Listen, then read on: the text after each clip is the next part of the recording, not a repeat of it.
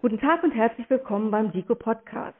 Heute freue ich mich sehr, Katrin Löffler und Marie von der Gröben, Leiterinnen des Arbeitskreises Richtlinienmanagement des DICO, Deutsches Institut für Compliance, begrüßen zu dürfen. Herzlich willkommen, die Damen. Hallo. Ja, hallo. Ja, wir haben heute ein ganz tolles Thema. Es geht nämlich um Richtlinienmanagement. So viel wie nötig, so wenig wie möglich oder die Kraft der Mutterrichtlinie. Jetzt bin ich natürlich schon sehr, sehr gespannt und würde auch gerne direkt die erste Frage an Sie stellen, Frau von der Gröben, ähm, dass Sie vielleicht ganz kurz erklären, worum es überhaupt bei Richtlinienmanagement geht. Also was ist das? Welchen Mehrwert kann es bringen? Und das ist natürlich eine Frage, denke ich mal, die relativ häufig gestellt wird. Reicht es denn nicht, wenn in dem Unternehmen eine Vertrauenskultur herrscht? Ja, vielen Dank für die Frage. Das sind tatsächlich Fragen, die man öfter hört, wenn man sich mit dem Thema Richtlinienmanagement befasst. Ähm, aus meiner Sicht und auch aus Sicht der im DICO-Arbeitskreis vertretenen Unternehmen ist das Richtlinienmanagement eine ganz, ganz wesentliche Grundlage für einfach ein ordnungsgemäß organisiertes Unternehmen oder für ein Compliance-Management-System. Die regulatorischen Vorgaben wachsen immer weiter an. Die Anforderungen, die an Unternehmen gestellt werden, verändern sich ständig. Und da muss sich eben jedes Unternehmen auch Gedanken darüber machen, wie kann ich die Umsetzung gesetzlicher Vorgaben und Anforderungen im Unternehmen sicherstellen und wie kann ich es meinen Mitarbeitern so einfach wie möglich machen, diese Vorgaben auch mhm. umzusetzen. Und dabei sind Richtlinien eben ein ganz wesentliches Instrument. Wenn die gut geschrieben sind, die Richtlinien, dann setzen sie einen klaren Rahmen für richtiges Verhalten im Unternehmen. Sie dokumentieren den Umgang mit Risiken und sie schaffen eben Transparenz und Sicherheit für alle Beschäftigten. Ähm, zum Thema Vertrauenskultur mhm. ähm, würde ich sagen, Richtlinien sind eben eine von mehreren Säulen eines Compliance-Management-Systems und die Schaffung einer, einer offenen und vertrauensvollen Unternehmenskultur ist eine weitere wichtige Säule. Und diese beiden Säulen, die beeinflussen sich gegenseitig. Und wenn ich eine gute Kultur habe, dann ist es ganz selbstverständlich, dass ich Richtlinien auch einhalte. Und das kann aber eben nur funktionieren, wenn die Richtlinien auch aufs Wesentliche reduziert und klar und verständlich geschrieben sind.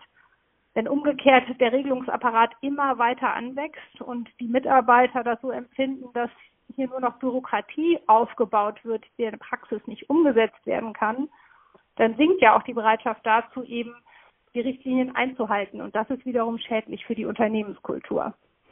Das ist wirklich sehr, sehr anschaulich erklärt. Herzlichen Dank.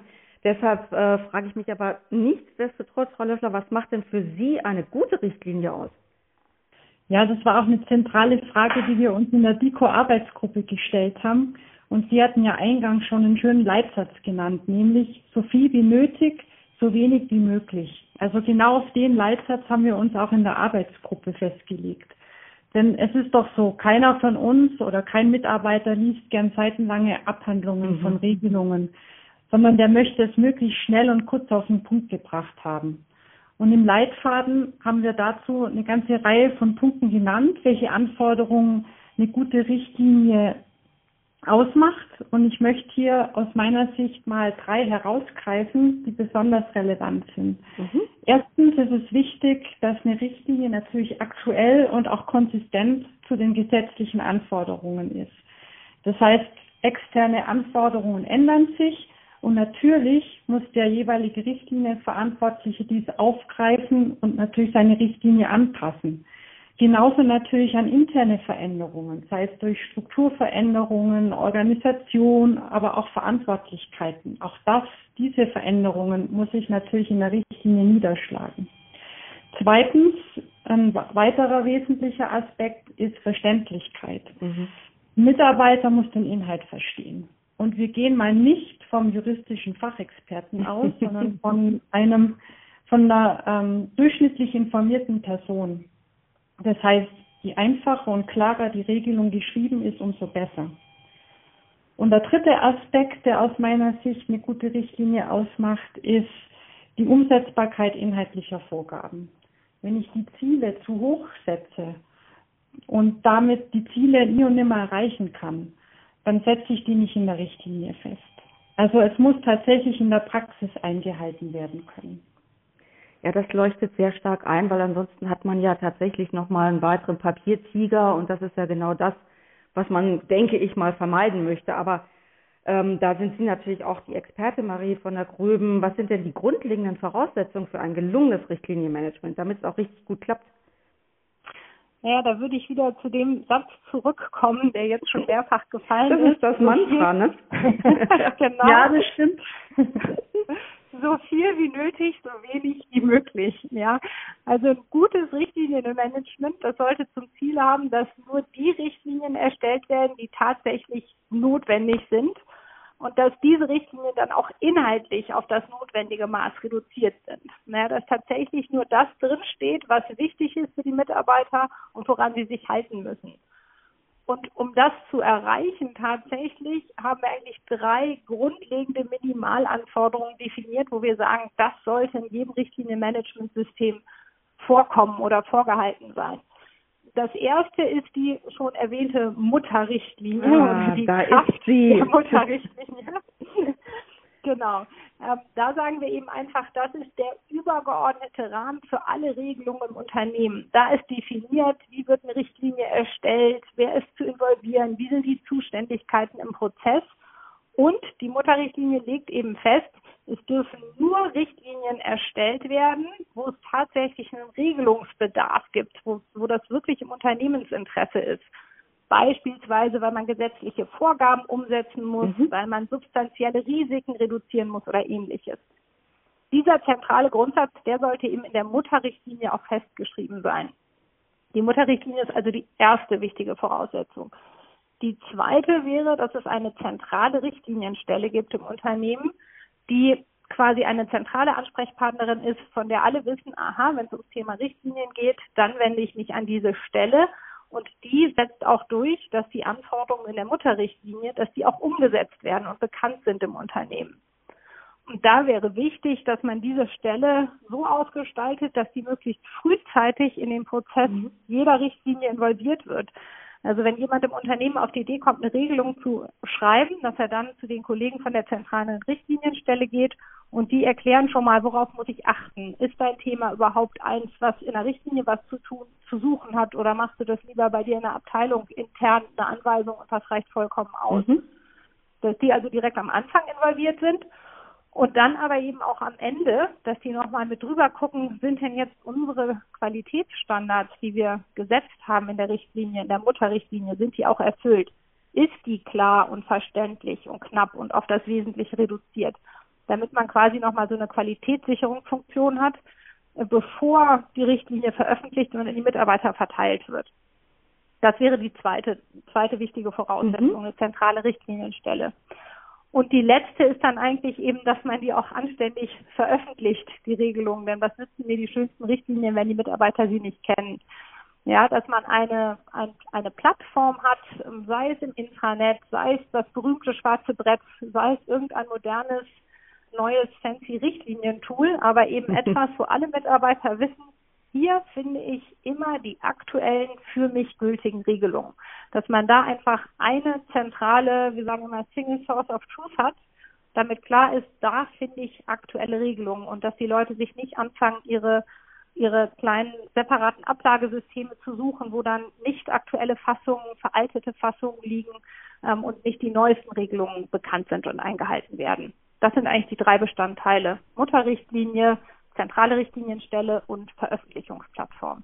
Okay, verstanden, macht auch viel Sinn, kurz, knapp und prägnant, dieser äh, Dreiklang in Anführungsstrichen. Aber Frau Löffler, ähm, habe ich jetzt alles gut verstanden mit dem Richtlinienmanagement, klingt auch sehr einleuchtend. Aber äh, ich muss ja auch irgendwie das Unternehmen, die Führungskräfte und Mitarbeiter vom Richtlinienmanagement tatsächlich begeistern und überzeugen, dass es sich halt gerade nicht um einen weiteren Papiertiger handelt. Haben Sie da Tipps für die Praxis? Papiertiger, wahrscheinlich ist es schon ein digitaler Tiger eher, ein Spaß beiseite. Ähm, ja, genau. Tipps, Tipps für die Praxis, darum geht es ja vor allem in unserem Leitfaden auch. Also wir leben ja hier nicht in einem Elfenbeinturm, sondern es soll ja wirklich praktisch anwendbar sein, auch von Praktikern gemacht. Und äh, als wir zum Beispiel das äh, Richtlinienmanagement im Unternehmen mal aufgesetzt haben, da ging es jetzt erstmal darum, die Beschäftigten tatsächlich abzuholen. Weil man muss ja nicht immer gleich mit dem erhobenen Zeigefinger mhm. auf die Leute zugehen und äh, jeder kommt und sagt, oh, schon wieder so viele Regelungen. Mein Gott, hat ja nichts anderes zu tun.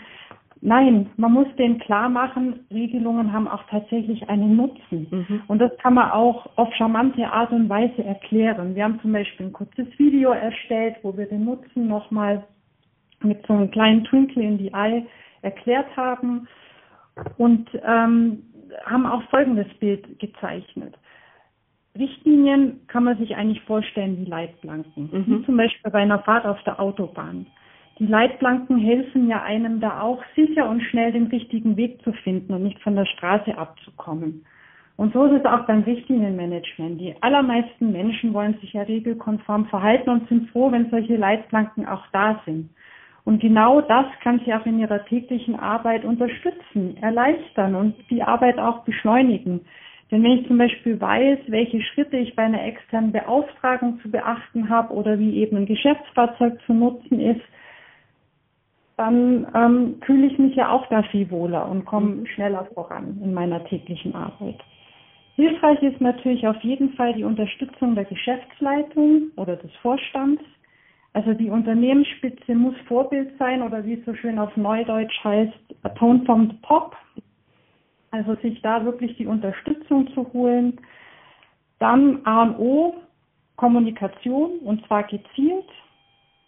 Und ähm, auch mehrere Informationskanäle durchaus spielen, da präsent sein und auch dort die Inhalte wirklich verständlich aufbereiten. Und wir reden ja oft von Nutzerzentrierung. Auch mhm. hier gehen wir wirklich davon aus, welchen Nutzen haben die Richtlinien, welchen konkreten Bedarf haben die Nutzer, wie können wir das vermitteln und das auch in den Mittelpunkt stellen.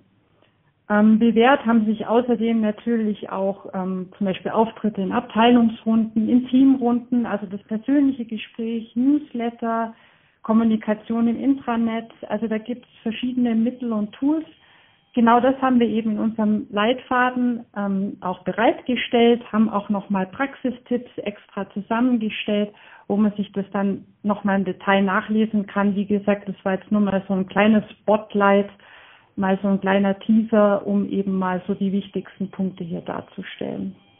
Also auf jeden Fall gibt das Appetit auf mehr. Mich haben Sie zumindest schon mal für das Richtlinienmanagement heute begeistern können und überzeugt, dass es eindeutig einen Mehrwert bietet und eben nicht der digitale oder Papiertiger oder welcher Tiger dieser Welt ist, sondern ähm, auch wirklich äh, das Unternehmen und gerade auch Compliance im Unternehmen unwahrscheinlich voranbringen kann. Also deshalb bleibt mir nur zu sagen, vielen herzlichen Dank für die wirklich spannenden und interessanten Ausführungen und natürlich den Leitfaden, äh, den gibt's dann, glaube ich, auch auf der DICO Homepage.